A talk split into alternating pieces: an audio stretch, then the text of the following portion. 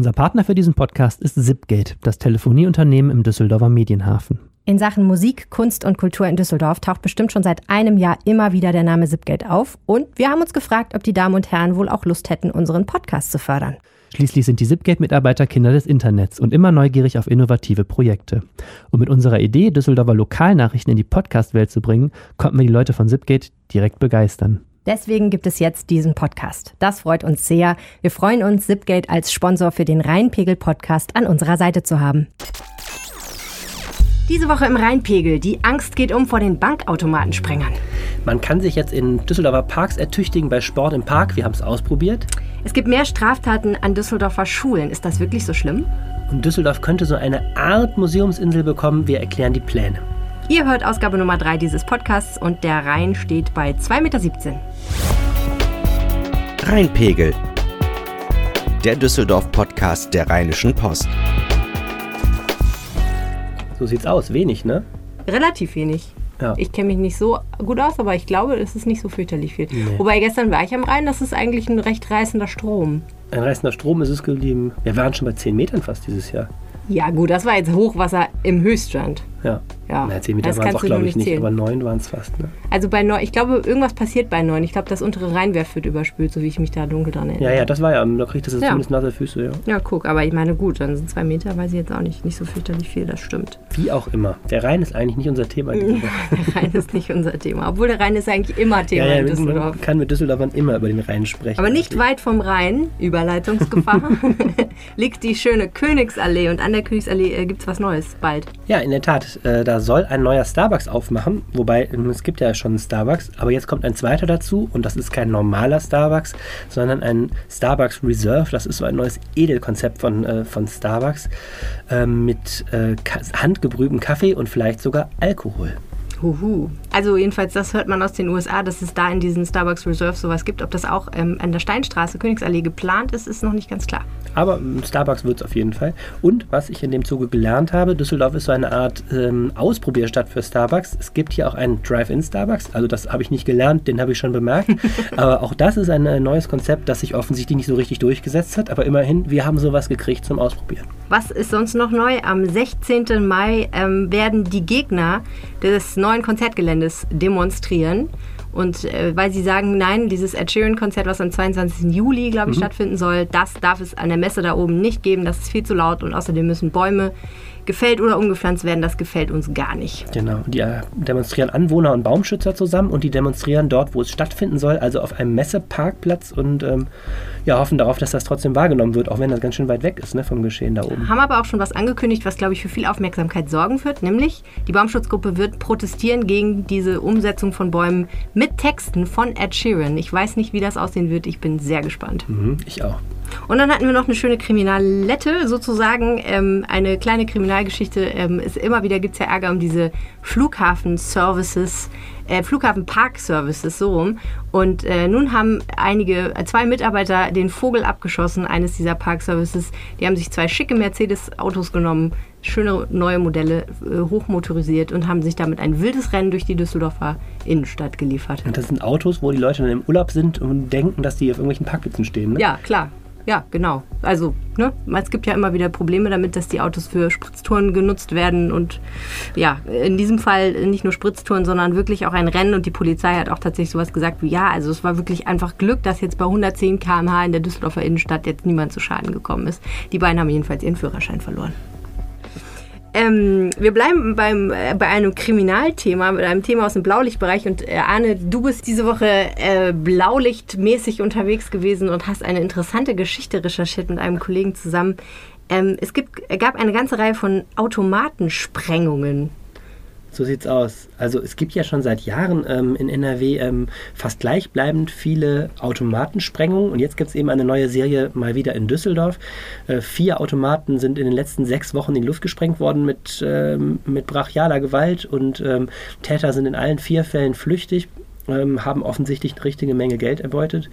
Und ähm, das, das führt jetzt zu allen möglichen Diskussionen gerade. Ja, also wenn ihr euch gewundert habt, warum äh, ein paar Sparkassenautomaten nicht mehr funktioniert haben oder nicht zugänglich waren, dann lag das vielleicht daran, dass die Sparkasse gesagt hat, okay, wir müssen jetzt ein paar Automaten vorübergehend dicht machen. Ähm, was genau, wie genau gehen die denn eigentlich vor, wenn die diese Automaten sprengen? Also das, das Ganze ist wirklich wie im, wie im schlechten Kriminal-Action-Film. Also die Täter kommen nachts äh, an, so zwischen halb vier und halb fünf, zu der Zeit, wenn wirklich äh, die, die wenigst, der wenigste Betrieb auf den, also gar kein Betrieb auf den Straßen ist. Äh, bringen eine große Gasflasche mit, leiten dann in diese Geldautomaten ähm, also ein Gasgemisch ein. Das dauert nur zwei, drei Minuten, lösen dann die Sprengung aus. Dann, äh, dann wird dieser Automat eben aus der Wand geschleudert und die Geldkassette ähm, fällt raus und dann sammeln die die Scheine auf. Und das ist gar nicht so wenig, was da drin ist, ne? Das ist, wird aus Sicherheitsgründen nicht veröffentlicht, aber offensichtlich würde es sich um, um bei dem Aufwand, den die Täter ähm, treiben, würde es sich um sechsstellige Summen handeln. Und dann, ähm, genau, sammeln die Täter diese Geldscheine ein und springen in, äh, bei laufendem Motor in, in, in schnelle Autos. Meistens sind es Audis, deswegen werden diese Täter als Audi-Bande äh, ja. gehandelt und rasen dann wirklich ähm, so schnell es geht äh, weg. Und das offensichtlich sehr erfolgreich. Also die Polizei hat jetzt beim, beim bislang jüngsten ähm, Vorfall, der war in Herd in der Nacht zu Samstag, ähm, Großraumfahndung eingeleitet. Ähm, da kam dann noch ein Polizeihubschrauber, ein großes Aufgebot. Das Problem ist eben, das Ganze geht rasant schnell und die Leute werden zwar natürlich davon wach, es gibt einen wahnsinnigen Rums, ähm, wie man dann auch bei Facebook sehen konnte. Viele haben dann bei Facebook gefragt, was war das denn diese Nacht? Mhm. Ne? Aber bis die ersten Menschen sich gesammelt haben, haben die Polizei angerufen. Die Polizei, die natürlich auch nicht nachts um halb vier mit laufendem Motor da ähm, die Kavallerie stehen hat, ähm, bis die da ist, sind die Täter weg. Ja, und die fahren Richtung Niederlande meistens, ne? Genau, also was ich jetzt diese Woche unter anderem eben bei der Recherche gelernt habe, ähm, es geht bei der Auswahl der Ziele gar nicht in erster Linie um die Geldautomatentechnik, sondern um die Autobahnnähe. Also mhm. diese Täter schauen eben, wo kommen sie schnell weg. Ja. Und zweites Kriterium ist, die äh, offensichtlich sind besonders gefährdet Automaten, die schlecht einsichtig sind, ähm, wo man eben also auch noch ein bisschen mehr Zeit hat. Wobei nachts um halb vier ja fast jeder Automat also, ja, klar. Aber man geht kein Risiko ein in so einem Fall. Ähm, also relativ geschickte Täter, äh, die meistens aus den Niederlanden kommen, ganze Banden irgendwie von denen. Und ja, die Polizei hat irgendwie keine Spur. Ähm, was hat denn das jetzt für Folgen? Was sagen denn eigentlich die Banken dazu? Also betroffen ist insbesondere die Sparkasse, weil die Sparkasse eben das größte, ähm, also 70 Prozent der Düsseldorfer, glaube ich, haben ein Konto bei der Sparkasse mhm. und die haben eben auch das größte Automatennetz. Mhm. Und die Sparkasse hat äh, erst so eine Art Feuerwehrmodus äh, geschaltet nach der, ähm, nach der zweiten Sprengung schon, hat gesagt, wir haben eben eine Liste mit, mit Standorten, von denen wir wissen, sie sind besonders gefährdet und wir machen die jetzt einfach erstmal aus. Mhm. Die haben, glaube ich, elf Standorte ganz erstmal ausgemacht. Dicht gemacht. Dicht gemacht mhm. ähm, und jetzt in einem zweiten Schritt gesagt, fünf machen sie auch nicht mehr auf. Mhm. Äh, weil sie sagen eben, das ist ein zu hohes Risiko. Jetzt muss man sagen, die Sparkasse begründet das eben nicht mit Angst ums schöne Geld, sondern was natürlich trotzdem auch, äh, auch ins Gewicht fällt, aber ähm, eben mit der Gefahr für Menschen. Mhm. Denn natürlich, äh, klar, halb nachts um halb vier ist jetzt nicht Hochbetrieb auf den Straßen, aber man kann sich vorstellen, Leute, die vielleicht unterwegs sind zur Frühschicht oder äh, aus der Altstadt nach Hause wanken, ähm, in der Nacht zu Samstag, ein Herd kann man sich das auch vorstellen, und wenn dann der Automat durch die Gegend fliegt oder eben diese Täter mit, mit, ähm, überhöht, mit stark überhöhter Geschwindigkeit durch die Innenstadt rasen, das mhm. ist schon, schon bandgefährlich. Alles. Ich könnte mir vorstellen, dass das sogar noch das Gefährlichere ist, mhm. ne? weil die fahren ja, wenn ich das richtig verstanden habe, nicht nur durch die Innenstadt schnell, sondern wenn sie auf der Autobahn sind, heizen sie dann noch mehr. Ja. Einfach weil sie so schnell wie möglich das Land verlassen wollen. Und ja, nur wenn du im falschen Moment äh, zufällig gerade irgendwie mit deinem kleinen Fiat ja, also ist schon noch einiges passiert. Spur unterwegs bist. Es ist auch mal ein Täter ähm, in Meppen, ich glaube, das war vor zwei Jahren ungefähr, ist gestorben bei der Flucht. Mhm. Also die haben eben einen Unfall ähm, ja. ähm, ähm produziert durch das schnelle Fahren und ja. klar. Ja, und ich meine, gut, Explosionen an sich, ich glaube sogar Explosionen auslösen an sich ist eine Straftat, ne? Mal ganz ohne alles andere. Ob du jetzt ja, noch also Geld klaust oder klar, nicht. Also gefährlich ist das auf jeden Fall. Also ist es auch eben, wenn man, wenn man Täter, Täter kriegt, was ja auch hin und wieder passiert, dann ähm, wird bei der mhm. Bemessung des Strafmaßes die, äh, die Gefahr dieser, äh, die, die, dieses Risiko dieses Vorgehens natürlich mhm. bewertet. Was ich sehr interessant fand, war sofort, als die Sparkasse gesagt hat, wir müssen jetzt erstmal ein paar Automaten zumachen und es ist auch nicht ganz klar, wie die wieder aufmachen, hat sich die Politik eingeschaltet und gesagt, nee, Freunde, ähm, sorry, aber das finden wir nicht so gut. Und da habe ich mich ehrlich gesagt gefragt, also klar, äh, super viele Leute zahlen ja noch nicht bargeldlos so, mhm. obwohl ich vermuten würde, in Düsseldorf sind es mehr als im Bundesdurchschnitt, ehrlich gesagt, mhm. weil ich sehe immer wieder in Düsseldorf Leute, die nur mit so einer Auflegekarte zahlen oder sogar mit dem Handy. Das ist ja was, das gibt es ja nicht überall. Ähm, tja, keine ja, man, Ahnung. Ja, man sagt, die Deutschen sind aber im, im internationalen Vergleich immer noch äh, Bargeldzahler. Ja. Und äh, ja, also die Politik. Ein paar Scheinchen sind schon was Schönes. Genau. Die, die, Politik war, war die Politik in Form des Oberbürgermeisters Thomas Geisel, der ist ja auch gleichzeitig äh, der Vorsitzende des, des Verwaltungsrats der Stadtsparkasse, weil die Stadtsparkasse sich in Trägerschaft der Stadt befindet. Mhm. Und der hat gesagt, stopp, ähm, das kann jetzt keine Ausrede sein, ähm, sich eben noch stärker aus der Fläche zurückzuziehen. Ja, man muss wissen, die Sparkasse ist sowieso auf ähm, Sparkurs, äh, hat Filialen schon geschlossen und in manchen Außenbezirken ist eben nur noch dieser Geldautomat geblieben. Mhm. Und äh, klar, wenn man den jetzt auch noch abbaut, dann ja. heißt das äh, ja. längere Fahrten. Und die Sparkasse hat eben diesen Versorgungsauftrag und auch dieses Serviceversprechen zu sagen, wir sind eben nicht die billigste Bank, mhm. aber wir sind die, wo, wo du mm, vernünftig beraten wirst und wo du auch immer einen Geldautomaten findest. Klar. Das ist, glaube ich, auch für viele Leute echt ein Argument, warum sie bei der Sparkasse sind. Ich habe irgendwann mal neulich gewechselt zu einer anderen Bank, bin jetzt im Volksbank-Automatennetz ähm, und habe tatsächlich größere Schwierigkeiten, als die meisten Sparkassenkunden einen Automaten zu mhm. finden. Ich finde, man kann da drum rumplanen, aber ich kenne ganz viele Leute, die gesagt haben, ich würde niemals wegwechseln wechseln mhm. von der Sparkasse, weil ich einfach will, dass immer in, sagen wir mal, 300 Meter, 500 Meter Umkreis ein Automat hängt. So. Ja, in der Tat ist es auch so, ähm, es geht da eben auch um Geld. Natürlich mhm. kann man diese Automatenstandorte auch sicher machen, mhm. äh, sicherer machen, indem man eben äh, die Automaten zum Beispiel nachts, was jetzt auch praktiziert wird, hinter einer Tür verschwinden lässt, mhm. dass die nicht so einfach zugänglich sind, indem man sich Standorte sucht, die ähm, ähm, bestimmte Kriterien erfüllen, indem man die Automate, Automaten durch, durch technische Vorrichtungen. Mhm. Ähm, Faszinierend habe ich das, ne? Äh, das mit diesem Gas, was man da hat, hm? äh, was dann, also ne, die tun dann Gas in den Automaten, was dann eine Explosion durch das Gas, was die Bankräuber einleiten, verhindern kann, unter Umständen. Genau, Vielleicht. oder die, es gibt wohl auch solche Sensoren für Gas, die man einbauen ja. kann, dass es einen sogenannten stillen Alarm gibt, dann gibt es keine Sirene, ja. aber ähm, die Polizei wird äh, informiert, es gibt da so dies und das.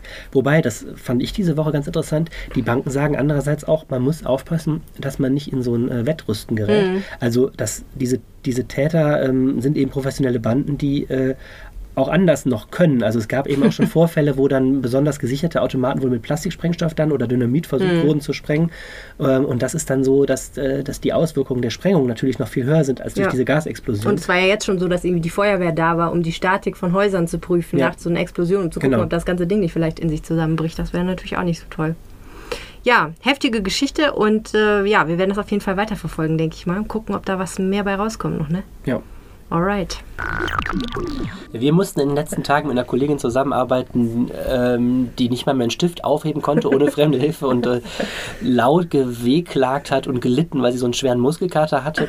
Laura Ime hat sich nämlich äh, ein Sportangebot angeschaut, das heißt Sport im Park. Und, äh, Wenn sie es nur angeschaut hätte, hätte sie keinen Muskelkater. Äh, äh, sie hat nicht nur angeschaut, sondern offensichtlich auch ausprobiert äh, mit vollem Körpereinsatz. Und äh, wir reden jetzt mal mit ihr darüber, wie es gewesen ist. Ja, das Angebot heißt Sport im Park und Laura ähm, was ist das für ein Angebot und wie war es? Also zunächst einmal, es tut immer noch weh. ja, du auch vier Tage auch später. Ja. Ähm, ja, das Angebot, das ähm, ist ein kostenloses Sportangebot von der Stadt. Das macht die jetzt seit ein paar Jahren immer über die Sommermonate. Und ähm, da gibt es innerhalb äh, in, in der Woche und auch am Wochenende immer wieder so Sportkurse, die sie in Grünanlagen anbietet. Und da kann halt jeder kostenlos mitmachen und da gibt es echte Trainer und die, ja. also, echte Trainer. Ja, also Leute, die das gelernt haben und die das können und nicht irgendjemand, der der Meinung ist, ich zeige euch jetzt mal. Gibt es so eine ähm, Beschreibung der Voraussetzung? Steht da so mal ein bisschen sportlich muss man schon sein oder? Also da steht, wenn du ganz, ganz lange keinen Sport mehr gemacht hast, solltest du dir das überlegen oder vielleicht sogar zum Arzt gehen. Aber ich glaube, das richtet sich jetzt an, vermutlich an Leute, die irgendwie, weiß ich nicht, irgendwie, wo man Angst hat, dass die das gesundheitlich nicht, nicht packen. Aber eigentlich kann da jeder mitmachen. Was für ein Sport wird denn da angeboten? Also es gibt ganz, ganz viele Kurse, die heißen allgemeiner Gesundheitssport. Also ich nehme an, ich habe auch nicht ganz verstanden, worum es da geht, aber ich glaube, das ist so ein bisschen so eine sanftere Version, wo man sich einfach ein bisschen bewegt und ein paar Übungen macht. Dann gibt es das intensive Fitnesstraining. Da macht man dann richtig Hardcore-Sport. Und dann gibt es auch noch Zumba, also das ist ja irgendwie, das mögen ja alle Frauen. Nein. Das ist ja, oder Nein. ganz viele Nein. Frauen, die ich kenne, mögen Zumba. Einmal in meinem Leben bin ich zu einem Zumba-Kurs gezwungen gezwungen möchte ich nicht sagen, weil wir leben ja in der Bundesrepublik Deutschland, die das Herr seiner Entscheidung, aber äh, überredet worden. Und es war die schlimmsten anderthalb Stunden meines bisherigen Lebens. Ich habe meine Würde anschließend vom Boden aufgekratzt. Das kann man jedenfalls auch im Park machen. Okay, das Und du ist schön. Warst, du warst bei dem intensiven Fitnesstraining? Ja, weil ich habe mir gedacht, äh, wenn schon, denn schon. Hau ich so richtig auf die Kacke. Was machst du denn sonst für Sport? Nicht so viel. Schönen guten Tag zusammen. Oh Gott. Jetzt geht's hier los mit Sport im Park. Schön, dass viele heute hier sind. Äh, nur ganz kurz für mich vorab zur Info. Hat irgendwer schon was, was zieht, was zwickt, was wehtut, Handgelenk, Nacken, kein Bock, Schulter, sonst irgendwas? Erzähl doch mal, wie lief das ab? Ja, also äh, wir wurden von einem hochmotivierten Trainer äh, begrüßt, von Tobias. Und ähm, Tobias hat uns erstmal ein bisschen geholfen, warm zu werden. Das war auch noch gar nicht so anstrengend. Also da haben wir so ein paar Hampelmann-Sprünge gemacht und haben auch alle Muskelpartien gedehnt. Und ähm, also das war noch gar nicht so anstrengend. Okay, jetzt fängt das Aufwärmen an. offen zu lassen. Wir sind nicht beim Boxen, wir brauchen keine Fäuste heute. Lange Finger, einfach nur ein bisschen durchbewegen. Und dann sind wir mit so Intervallübungen gestartet. Also das heißt, er hat uns sechs verschiedene äh, Kraft- und Ausdauerübungen gezeigt und die haben wir immer in einer bestimmten Zeit, meistens eine Minute, manchmal auch 30 Sekunden absolviert. Und die Idee ist halt, dass du die jeweilige Übung dann ganz, ganz heftig und ganz intensiv in dieser Zeit halt durchführst, dich danach ein bisschen erholst und dann wieder von vorne startest. Schlimmste Übung? Burpees! Danach, die Lieblingsübung der meisten, Burpees. Richtig. Wenn ihr Burpees noch nicht kennt, die sehen folgendermaßen aus. In der Ausgangsposition steht ihr einfach nur. Dann springt ihr runter in den Liegestütz. Ein Liegestütz. Füße zu den Händen. Aufrichten. Ein kleiner Sprung. Und dann wieder runter. Anstrengend. Richtig. Sehr schön. Wie viele Leute waren da? Es waren richtig viele. Also ich habe äh, am Ende mal geschätzt, dass es so 50 sind. Dann habe ich aber später bei der Stadt äh, gelesen, dass es irgendwie so 110 sind. Wahrscheinlich ist es irgendwie so in der Mitte. Aber wir hatten halt total schönes Wetter und ich war am, äh, im Rheinpark in Bilk und äh, das ist direkt äh, am Fuße des Rheinturms und auch eine ganz schöne, ja, schöne Stelle. Deswegen war es sehr gut besucht. Und er hatte wahrscheinlich eine Million Zuschauer an der Stelle, oder? Es geht. Also immer mal wieder, wenn Leute aus dem Landtag irgendwie gekommen sind mit so Anzügen. Ausgerechnet. Ausgerechnet die äh, haben dann irgendwie am Rand gestanden und haben mal so ein bisschen geguckt. Manche sind auch sitzen geblieben. Äh, ich glaube, einmal ist ein Fahrradfahrer an uns vorbeigefahren und hat weitermachen gerufen. Aber das war's. Keine Pfiffe. Nee, gar nicht. Gott sei Dank. Ich hatte da auch erst ein bisschen Angst vor, dass wenn ich da äh, versage, irgendjemand mich auslacht oder so. Aber äh, überhaupt nicht. Die Leute haben sich eher irgendwie, ja, haben ganz interessiert zugeschaut und waren glücklich, dass sie sich nicht bewegen mussten. Was haben da für Leute teilgenommen? Total viele junge Leute. Also äh, ich würde sagen, dass, es, dass die meisten schon Frauen waren, aber es waren auch Männer dabei. Und ähm, ganz, ganz viele waren so in meinem Alter, also so zwischen 20 und 30, ähm, waren aber auch zum Beispiel zwei ältere Damen da. Und ähm, bei denen war das ganz schön, äh, da war halt eine von den Damen, hat gesagt, ja, hier mit dem Rücken oder so, das geht nicht so gut. Und dann hat der Trainer sich auch um die noch ein bisschen extra gekümmert, sag ich mal. Das ist echt ganz cool, wenn das nichts kostet. Ja. Und wo und wann kann man das überall machen? Also es gibt Angebote von montags bis sonntags. Die meisten unter der Woche, also samstags und sonntags, ist das äh, relativ reduziert. Und das ist an 17 Standorten im Stadtgebiet, hoch im Norden, in Kaiserswerth bis runter, Sportpark Niederheit im Süden der Stadt. Und ähm, ja, das ist immer morgens und abends ganz bunt gemischt und verteilt. Popo so, halten. Noch fünf, vier, drei, zwei, eins. Und absitzen. Sehr gut. Atmen durch, trinkt was. Gehen wir noch zusammen, dann seid ihr mich los. Dann bringt ihr die Der Horror Füße ist vorbei, jetzt dehnen wir uns nur noch Versuchen einmal. wieder die Beine komplett zu strecken. Dann wandern wir mit Oberkörper und Händen nach unten. Wir versuchen die Hände abzunehmen. Wenn ihr nicht ganz so weit runterkommt, ist das nicht schlimm. Nur so tief runtergehen, die Beine komplett strecken lassen. Das war's. Vielen Dank, dass ihr da wart. Kommt gut nach Hause. Schönes Restwochenende. Schöne Restwoche. Bis nächste Woche. Was ist jetzt so dein Fazit? Also ich finde, äh, ich finde selten Dinge uneingeschränkt gut. Also meistens sucht man ja doch irgendwie noch irgendwas, was einem vielleicht nicht so gut gefallen hat. Aber tatsächlich würde ich dieses Programm äh, uneingeschränkt weiterempfehlen und würde zu jedem sagen, ja, jedem sagen, der Lust drauf hat, äh, sollte das wirklich mal ausprobieren. War Thomas Geisel auch da? Thomas Geisel war nicht da. Ich vermute, der hätte uns wahrscheinlich wieder alle in den Schatten gestellt und hätte 50 Burpees gemacht. Unser fitter Oberbürgermeister. Einhändig. oder so. Aber, der war aber schon da. Ich habe Fotos von ihm gesehen in unserer Zeitung. Ja, also ich weiß nicht, ob Geisel, das habe ich nicht gesehen, aber zum Beispiel der Sportdezernent, der Burkhard Hinsche, hat das auch schon mal gemacht. Ähm, ich frage auch deswegen nach unserem Oberbürgermeister, weil das ganze Jahr nicht einfach aus der dünnen Luft heraus und weil Düsseldorf eine Stadt ist, die so gerne Gutes tut, ähm, entstanden ist, sondern auch mit einem politischen Hintergedanken, könnte man quasi fast sagen, oder? Ja, also ich glaube, äh, eine Idee ist zum Beispiel, dass man sagen möchte, ähm, man möchte Düsseldorf attraktiv machen. Ne? Also es ist ja hier eine Stadt, wo auch ähm, immer mehr Menschen hinziehen und äh, wo so weiche Standortfaktoren äh, ein total wichtiges Argument sind. Also zu sagen, äh, ich ziehe nach Düsseldorf und ähm, ich finde vielleicht keine Wohnung, weil die gibt es ja nicht, aber dafür kann ich gratis Sport im Park Keine machen. Wohnung, keinen Parkplatz, aber einen guten Trainer. Genau, genau. Und der ist umsonst. Dann ist, dann ist man gut zu Fuß, dann braucht man auch kein Auto mehr. ähm, und es ist einfach, ähm, ich, was ich gut, politisch gut durchdacht daran finde, ist, dass das halt echt äh, sich ja auch an Leute richtet, die sich kein Fitnessstudio leisten können. Also da kann ja wirklich irgendwie jeder mitmachen, ähm, der sich das vielleicht nicht gerade leisten kann. Das heißt, es ist quasi komplett barrierefrei. Das ist immer so ein doofes Wort, aber mhm. das ist es halt tatsächlich. Und ähm, ja, in einer meine, Bewegungsförderung ist ja auch immer so ein Thema, was immer weiter vorangetrieben werden soll, weil wir uns mhm. alle immer weniger bewegen und immer mehr im Büro sitzen und äh, immer fauler werden. Und ähm, Du hast uns auch noch ein anderes schönes Thema mitgebracht, ja. Äh, das quasi diametral entgegengesetzt ist äh, zu, zu Dingen, die gut funktionieren. Allerdings. Und äh, ja, man kann sich hier mal anhören. Herzlich willkommen bei der telefonischen Terminvereinbarung der Stadtverwaltung Düsseldorf. Büro im Dienstleistungszentrum. Bitte tippen Sie die Anzahl Ihrer Anliegen ein.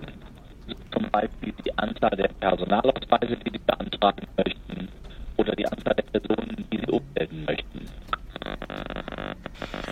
Soweit erstmal. Klingt mehr so wie das Kraftwerk-Remix von, äh, ja, von einem Bürgerbüro. Genau, entweder das oder irgendwer spricht aus dem 18. Jahrhundert zu uns.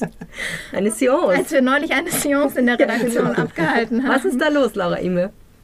Ja, das habe ich aufgenommen, als ich äh, das, den Telefonbürgerservice der Stadt äh, ausprobiert habe. Äh, uns erreicht in den letzten Monaten immer wieder irgendwie Post von Lesern, die sagen, das funktioniert überhaupt nicht. Äh, wenn ich mein Auto zulassen möchte, muss ich mich ewig anstellen. Ich bekomme keinen Termin. Es dauert ewig, einfach nur, weil ich nicht einen neuen Perso zu beantragen. Und äh, das habe ich nochmal zum Anlass genommen, mir die Services der Stadt nochmal genauer anzuschauen und habe halt auch das Telefonangebot ausprobiert und äh, da hat das Band so mit mir gesprochen. Ähm, ja, also ich meine, unabhängig von der Frage, ob man gerne mit einem Band reden möchte, wenn man irgendwas von der Stadt will, äh, so sollte es jedenfalls nicht klingen. Nee, also glücklicherweise, ich habe erst gedacht, es liegt an mir, ich habe es aber von mehreren Telefonen versucht. Äh, äh, ja, ist es aber inzwischen wieder behoben, dass es also so schrecklich klingt. Äh, geblieben ist das Faktum, dass nach einer Minute dieses Band auflegt, weil es keinen Termin für dich hat. das ist schon eine Produktenttäuschung. Ja. Gut, also mit anderen Worten, man ruft da an und man will gerne irgendwas, wie du gesagt hast, Auto oder Perso oder irgendwas. Und man ruft da an, und, um einen Termin zu vereinbaren oder um sich zu informieren. Um einen Termin zu vereinbaren. Genau. Es gibt aber keine Termine, deswegen legt der freundliche Mann am Band wieder auf dem Band wieder auf. Genau, und das Problem ist halt, wir haben ja irgendwie, weiß ich nicht, zehn Bürgerbüros oder so in der Stadt.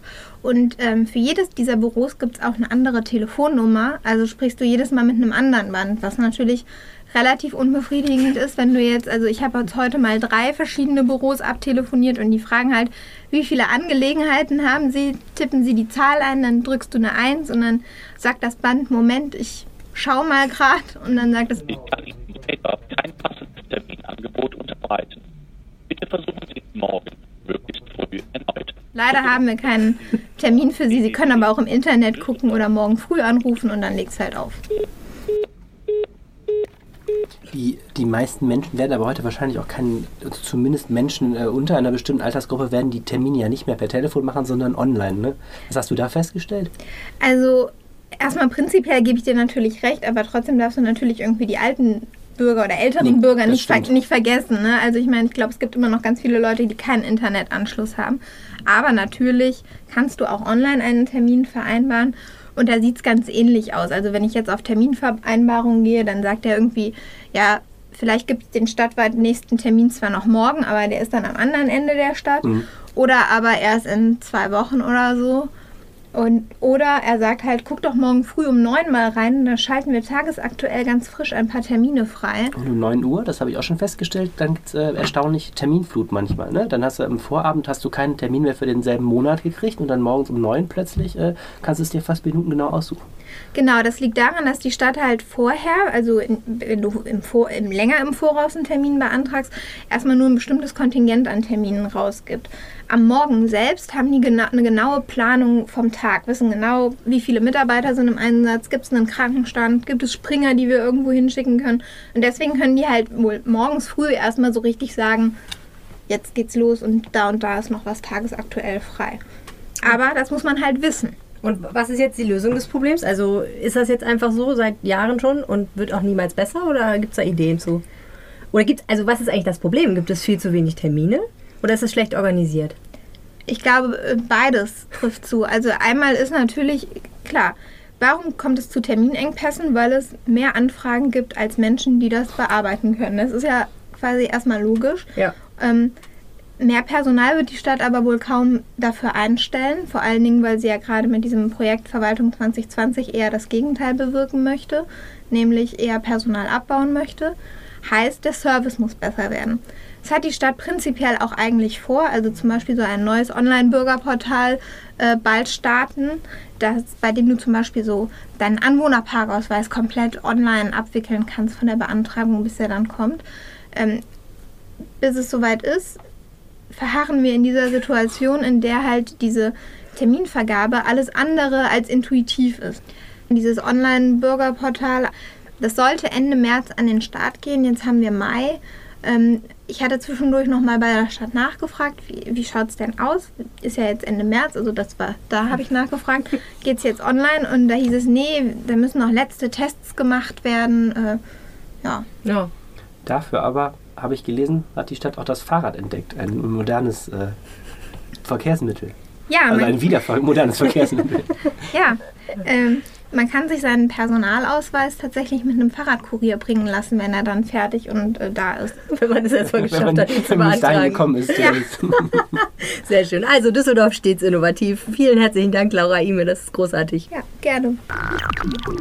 So, Anne, wann warst du eigentlich das letzte Mal im Museum? Puh, das ist gar nicht so lange her. Ich habe mir kürzlich mal vor letzte Woche die eine aktuelle Ausstellung im Museum Kunstpalast angeguckt. Die heißt Black and White und kümmert sich um oder befasst sich mit Kunst in äh, Grautönen und Schwarz und Weiß, unter anderem mit einem komplett in Grau gestalteten Raum, einen, einen Raum, der eine komplette, äh, eine einzige äh, Kunstinstallation ist toll. Ja, und du hast, hast eine, das ist auch die Ausstellung, wo der, wo der Zahlenkünstler genau, unterwegs ist, richtig. über den wir im Podcast genau. berichtet hatten. Also erste Folge, wer es äh, sich nochmal anhören mit so lustige Geschichte, der Zahlenkünstler, der sein Leben lang da nur gezählt hat und sich verzählt hat und das Bild hängt im Museum Kunstpalast. Ähm, es gibt einen Haufen toller Museen in, in Düsseldorf. Ich muss selber gestehen, ich gehe viel zu selten ins Museum, eigentlich vor allen Dingen im Zusammenhang mit der Arbeit.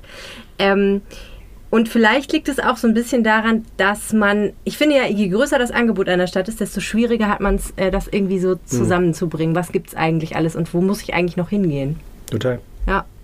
Total. Und ich habe auch irgendwie wenig Nerven, vor allen Dingen so in diese kleinen ähm, Museen zu gehen. Das ist auch sowas, man nimmt, also ich nehme mir das immer mal vor, aber jetzt mal außerhalb der Nacht der Museen, habe ich mich lange nicht mehr in, in so Dauerausstellungen kleinerer Museen verirrt, also so Filmmuseum mhm. oder Goethe-Museum oder so, sondern ich gehe dann, wenn ganz gezielt, eigentlich zu so Wechselausstellungen, die mich interessieren. Ja. Und ähm, ja, wundere mich dann meistens, oder nicht wundere, aber äh, bemerke dann meistens, wenn ich mal da bin, dass das doch äh, in den meisten Fällen sehr viel Spaß macht. Wenn Eigentlich ist ganz einlässt. cool, das stimmt.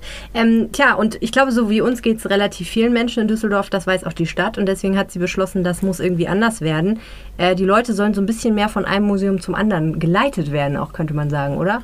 Ja, könnte man sagen. Äh, das ist so, Düsseldorf hat eine große Zahl von Museen als Landeshauptstadt und auch als Stadt mit ähm, einer Tradition, einer, einer starken Tradition in der bildenden Kunst, durch die Kunstakademie vor allem. Und äh, die liegen auch eigentlich räumlich ziemlich nah beieinander. Ne? ich habe hier mal diese großartige Karte mitgebracht, genau. die wir in der Zeitung hatten. Genau. Eine schöne Grafik. Ja, das nützt, das, den, das nützt, den Hörern unseres Podcasts jetzt reichlich wenig, dass wir eine schöne Grafik in der Zeitung haben. Musst du jetzt mit deinen Worten beschreiben. ja, es ist so, wenn man, äh, wenn man im Museum Kunstpalast anfängt, also im Ehrenhof, also Rhein? quasi dieses große Museum hinter dem Fortuna-Bütchen, für Leute, die lange nicht mehr da waren, äh, kann man von da eben an der Kunstakademie vorbeigehen in Richtung Altstadt und dann, dann stößt man auf ähm, das K20, eines der beiden Häuser der Kunstsammlung NRW. Direkt gegenüber ist die ähm, Kunsthalle und ähm, schräg gegenüber auf der anderen Seite der Heineallee ist direkt die Oper und ähm, das ist, das ist eigentlich der Mittelpunkt dieser Achse. Und dann geht es eben bis zum Landtag, äh, bis, zum, bis zum K21 im Ständehaus, dem, dem anderen mhm. großen Haus der Kunstsammlung, gibt es diverse weitere tolle ähm, Kunsthäuser. Also das geht jetzt um Museen, andererseits eben auch Bühnen, äh, wie, wie das Schauspielhaus. Und ähm, wenn man sich das mal auf dem Stadtplan anguckt, stellt man fest, ähm, es gibt wie so ein Areal, das wird auf der einen Seite vom Rhein natürlich begrenzt und auf der anderen Seite von, ähm, den, von den klassischen Parkanlagen von Düsseldorf. Also vor allem der Hofgarten, der ja dann verlängert wird, so über die Köh entlang und dann ähm, geht es weiter in diesen diesen Schwanenspiegel, den, den Platz vor dem, vor dem Ständerhaus. Also das Ganze hat eigentlich eine Ordnung, in der sich diese ganzen Dinge befinden. Aber das ist städtebaulich nicht mehr so sichtbar und fällt den meisten Leuten nicht auf, dass, dass es so viel Kultur in Düsseldorfs Innenstadt auf so engem Raum gibt. Mhm. Man erkennt das nicht so, wenn man davor steht, könnte man was sagen. Ne? Sozusagen. Und also Düsseldorf ist ja eine Stadt, ähm, die immer so ein bisschen gerne mal mehr sein möchte und auch möchte, dass sie mal mehr von außerhalb gelobt wird. Ähm, also ich finde immer, Düsseldorf ist eine Stadt mit einem Lobdefizit auch ein bisschen, habe ich das Gefühl. Und ähm, eines der Hauptthemen, um die es da immer geht, ist zu sagen, wir haben so viel tolle Kultur warum haben wir nicht wie in Berlin jetzt so eine Museumsinsel, wo alle hinpilgern, äh, wo die Leute sagen, komm, lass uns da mal am Wochenende hinfahren. Da können wir total viel in einem Rutsch verschiedene Museen sehen. Und so ist jetzt äh, der Traum, dass man, oder der, nicht der Traum, der Plan, dass man daraus jetzt mal mehr macht aus diesem mhm. Angebot. Also praktisch so eine Art äh, virtuelle Museumsinsel im Sinne von nicht eine wirkliche Insel von Wasser umgeben, aber irgendwie schon so eine Insel im Sinne von Dinge, die zusammengehören und getrennt sind genau. von anderen Sachen. Das klingt ja alles äh, ein bisschen theoretisch im Moment. Ja, total. Also bis jetzt ist es hauptsächlich eine Willenserklärung von der Stadtspitze und den Museumschefs und dem neuen Kunstakademieleiter. Da hat es viele Wechsel jetzt gerade gegeben, viel neues, äh, neues Spitzenpersonal. Ähm, bis jetzt ist eher eine Absichtserklärung, was zu tun und ähm, es gibt so verschiedene Überlegungen. Also beispielsweise gab es ja letztes Jahr dieses Kraftwerkkonzert im Ehrenhof, ähm, da wurde eine Bühne aufgebaut äh, und das war einfach ein toller Abend. Also ich war da und es war eine super schöne Atmosphäre, ähm, die nochmal gezeigt hat, man könnte aus diesem Ehrenhof vielleicht auch mehr machen, ihn mehr, mehr beleben mit Veranstaltungen. Und das Zweite, was es jetzt geben soll, ist eben ein Wettbewerb ähm, die Idee ist, dass erst die Bürger und die, die Kulturschaffenden ihre Ideen und Anregungen einbringen und danach ähm, Architekten und Stadtplaner sich Gedanken machen, wie man diese Achsen verstärken kann. Ich meine, man wird in der Stadt jetzt nicht ähm, beispielsweise die Oberkasseler Brücke abreißen können. Die ist ja im Weg zwischen Ton, Ton, Tonhalle und äh, Kunstakademie. Das wird sich wahrscheinlich nicht, ist, nicht machen lassen. Genau, die hat, hat so ihren Sinn. Ähm, aber ähm, man Menge ist denkbar, dass man mal diese Wege stärker markiert, dass man vom Marketing die, die Sachen verbindet, dass vielleicht auch die Häuser, auch so ein Klassiker, mal ein bisschen mehr auch zusammen denken, dass man sagt, es gibt jetzt mal ein Thema, ähm, das wird in mehreren Museen äh, gespielt, äh, dass die Leute die, einen Reiz mal haben, auch so eine, äh, so eine richtige Tour durch die Stadt zu machen, so einen Spaz Kulturspaziergang das sind alles Ideen. Darf ich mal ganz kritisch fragen? Ich meine, an sich klingt das ja alles total logisch und selbstverständlich. Warum machen die das nicht einfach? Warum machen die jetzt irgendwie so einen großen Bohai mit Bürgerbeteiligung? Ja, ist eine gute Frage. Also, das, das, also erstens alle Dinge, die mit Kulturpolitik zu tun haben, das ist meine Erfahrung, klingen immer einfacher, als sie sind. Es sind immer verschiedene Geldgeber, verschiedene Kulturschaffende mit verschiedenen Interessen. Es, es geht auch immer um hohe Investitionen relativ schnell, wenn man irgendwas schöner machen will. Ähm, und irgendwie sind diese Kultureinrichtungen auch nicht darauf trainiert, zusammenzuarbeiten. Das sind schon so monolithische Blöcke, die äh, zufällig nebeneinander stehen oft. Ähm, also stimmt, klingt viel einfacher, als es ist. Ich finde aber, klingt auch sehr lohnenswert. Also ich glaube, dass Düsseldorf da wirklich viel Potenzial hat. Ich sagte es gerade, wenn man sich mal ins Museum verirrt, dann stellt man fest, es gibt hier tolle Sammlungen, es gibt hier eine hohe Kompetenz und es gibt eben auch faszinierende Traditionen ne, von, diesen, von, hm. den, von der Malerschule, die so die Kunstakademie begründet hat, bis hin zur Fotokunst. Also ich glaube, Düsseldorf hat da große Potenziale. Wir werden sehen. Absolut. Es muss aber nicht immer das Museum sein. Äh, man kann auch einfach mal shoppen und was essen gehen. so, er macht ja so eine, macht ja so ein ähm, Kultur 360 Grad Erlebnis auch aus. Man kann immer noch mal eine Pizza in der Altstadt dazwischen äh, nachschieben und dann wieder weitermachen. Ja, und in Düsseldorf kann man das ganz, ganz besonders gut, weil es ähm, ständig eigentlich neue Läden und neue Restaurants und Gastronomieangebote gibt. Das ist wirklich faszinierend. Hm, das stimmt. Wir haben eine eigene äh, Rubrik in der Zeitung dafür, kommen und gehen. Und wir haben eine Frau, äh, die stylisch ist wie keine andere und die sich wunderbar damit auskennt. Nicole Kampf ist jetzt bei mir und hat mir drei neu eröffnete Geschäfte mitgebracht in Düsseldorf der letzten paar Wochen. Was hast du mir mitgebracht? Also zwei sind neu davon. Eins ist tatsächlich äh, ein Geschäft, das es schon ganz lange gibt, eigentlich schon fast 20 Jahre. Fangen wir doch da, damit mal an. Ja, würde ich auch sagen. Das ist auch schon äh, ein, äh, zwei, drei Wochen da. Ähm, und zwar sind das die Carmona-Zwillinge. Ähm, die sind ganz, ganz reizend. Die haben äh, viele Jahre an der Kür gearbeitet und eine Boutique gehabt. Die Isabel Carmona, die ist Designerin. Mhm. Und ähm, die hatten auch ein bisschen Pech. Erst wurde da an der Kür eingebrochen, dann sind die an die Brunnenstraße gezogen, dann wurde da auch eingebrochen, die haben den kompletten Laden eingeräumt. Und irgendwie äh, wollte Isabel Carmona immer zurück und ähm, hat es dann mit ihrer Zwillingsschwester jetzt gewagt, weil die auch äh, in diesem Jahr, wie sie ganz nett sagte, die Zwillingsschwester Margareta, 100 werden. Zusammen. Zusammen natürlich. So sind sie noch nicht. Was machen die denn für Klamotten? Die machen ganz schöne Sachen. Also die ähm, waren früher ein bisschen edler, waren ein bisschen, bisschen ähm, extravaganter, also so ein bisschen in diese Chörrichtung, ähm, haben sich aber auch inzwischen so ein bisschen, bisschen bodenständigere Sachen überlegt, ähm, machen viel so Regenmäntel. Äh, du kannst aber auch hingehen und sagen, ich möchte jetzt für eine Hochzeit irgendwas Besonderes haben. Ähm, du kannst natürlich auch so eine Idee mitbringen. Äh, die kopieren allerdings jetzt kein Gucci, kein Dior, äh, bleiben immer noch ein bisschen Camona dann dabei. Und Altersklasse würdest du da einkaufen jetzt mit 30? Ähm, ich, also die sind schon so ein bisschen mit, mit, dem, mit ihrem Alter selber halt auch mitgegangen, sagen auch, ähm, du, wir tragen jetzt lieber bequeme Sneakers als die High Heels. Ähm, ich glaube aber prinzipiell, wenn ähm, du dir eben tatsächlich was Besonderes äh, gönnen möchtest und kaufen möchtest oder vielleicht tatsächlich was designt haben möchtest, äh, würde ich auf jeden Fall den Versuch mal wagen. Cool. Dann äh, hast du passend zum Sommer eine Eisdiele mitgebracht. Was ist das Besondere an dieser Eisdiele? La oh. Romana. Oh, La Romana ist eine ganz wunderbare Eisdiele, ähm, die ich tatsächlich äh, vor zwei Jahren in Rom entdeckt hatte. Äh, und ganz traurig war, als ich dann wieder hier das erste Eis in Deutschland gegessen habe. Und ähm, umso freudiger war, dass eben jetzt in Oberkassel La Romana eröffnet. Äh, da hat nämlich Jens Martin Fertsch, der eben genau die gleiche Geschichte hatte wie ich. Und ganz traurig war, dass er dieses Eis nicht hier essen konnte, eine Eisdiele eröffnet und nämlich die Deutschlandrechte von dieser Eisdiele übernommen. Ja, wenn das geht. Und was ist das Besondere daran? Ja, es ist einfach wahnsinnig cremig, ähm, wahnsinnig ähm, geschmacksintensiv. Also eine Pistazie, die schmeckt wirklich so ein bisschen salzig, so ein bisschen nach. Also du hast wirklich mhm. das Gefühl, es ist diese Pistazie, die du isst. Ähm, die machen das mehrmals am Tag neu, das Eis, weil sie auch sagen, wir wollen diese Cremigkeit eben erhalten. Ähm, haben dann spezielle Behälter, die dann in den Tresen eingelassen werden, dass da kein Licht reinkommt, keine Luft drankommt. Und ganz toll ist, die haben so einen Schokoboden in der Mitte. Dann kommt dann, wenn du ein Hörnchen bestellst, Schokolade unten rein und dann erst dein Eis, was drauf gespachtelt wird. Wow. Weißt du, was eine Kugel kostet? Ähm, ja, es gibt ab zwei Kugeln ähm, und das ist dann, dann sind wir bei 2,30. Das ist okay. Kann man leben. Ja. Und dann hast du noch was ganz Exotisches mitgebracht. Green Karma Salads, eine balinesische Salatbar. Was zum Geier ist das denn bitte? Genau, das äh, ist äh, natürlich jetzt auch gerade für das warme Wetter was ganz Tolles, ganz ähm, so ein Sommeressen eben, was man sich da holen kann. Das hat die äh, liebe Kollegin Beate Wertschulte ähm, aufgeschrieben, die dort äh, die Nicoletta Lukas besucht hat im Green Karma Salads. Ähm, und jene Nicoletta Lukas hat eigentlich Psychologie studiert mhm. Ähm, und war aber irgendwie immer nicht so ganz zufrieden und diese Nicoletta Lukas kommt auch eigentlich gar nicht aus Düsseldorf, sondern aus Hattingen, hat aber jetzt eben diese Salatbar eröffnet, Hattingen weil ist sie ja auch um die Ecke von Bali. Richtig und von Düsseldorf genau auf der, in der Mitte wahrscheinlich und hat eben dann tatsächlich, äh, weil sie Bali so liebt, dieses, äh, dieses Green Karma Salads eröffnet. Und was gibt es da so? Ähm, es ist irgendwie ganz, also du kannst äh, dir ähm, vor allem, was natürlich schön ist, selber den Salat zusammenstellen. Mhm. Ähm, auch so ein bisschen so die klassischen Salate natürlich, Blattspinat, gibt es aber auch Rotkohl, Möhren. Dazu kannst du dir Hühnchen machen, machen lassen, ähm, Tofu rein.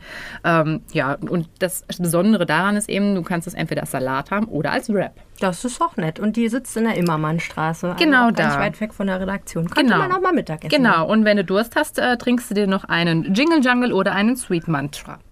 okay, hört sich gut an. Vielen, vielen Dank, Nicole Kampe. Sehr Wir gerne. freuen uns über diese neuen Gastro-Tipps und Lern-Tipps. Klamottentipps. Klamottentipps. Kann man von dir gut machen. Können die Leute jetzt natürlich im Podcast nicht sehen, aber. Ach, du bist so reizend immer. Ach, danke. ähm, was passiert nächste Woche? Am Montag ist ein ganz spezieller Tag für Düsseldorf. So sieht's aus. Die äh, Fortuna, die ja eigentlich nicht mehr unter einem Feierdefizit leiden dürfte nach, äh, nach dem Platzsturm am letzten Wochenende, wird endlich mal richtig gefeiert. Diesmal im Rathaus. Und dafür gibt es einen extra einen Balkon, der angebaut wird, damit auch schön alle Spieler und Verantwortlichen draufpassen. Gleichzeitig der eigentliche Rathausbalkon ist dafür ein bisschen mickrig. Der neue hat 20 Quadratmeter. 20 Quadratmeter, ein, ein monströses Bauwerk wird dahingestellt und am Montag, äh, 14. Mai, 15 ähm, Uhr, da darf die Fortuna bejubelt werden. Ja, also man kann sich schön vor das äh, Rathaus stellen und auf dem Marktplatz ordentlich äh, Bambule machen, äh, Würstchen essen, Altbier trinken, Lieder singen und den zujubeln, die da auf dem Balkon stehen. Das wird sicherlich eine schöne Sache. Ja, das war der Podcast der Rheinpegel für diese Woche. Wenn er euch gefallen hat, dann empfehlt uns weiter. Ähm, gerne euren Freunden, Bekannten oder ihr teilt einfach mal den Link zu diesem Podcast. Ähm, das ist rp-online.de slash Rheinpegel. Und in der Zwischenzeit findet ihr alle Düsseldorf-Nachrichten auf rp-online.de slash Düsseldorf oder im Lokalteil der Rheinischen Post. Bis nächste Woche. Tschüss. Mehr im Netz. Alle Nachrichten aus der Landeshauptstadt findet ihr auf rp-online.de/düsseldorf.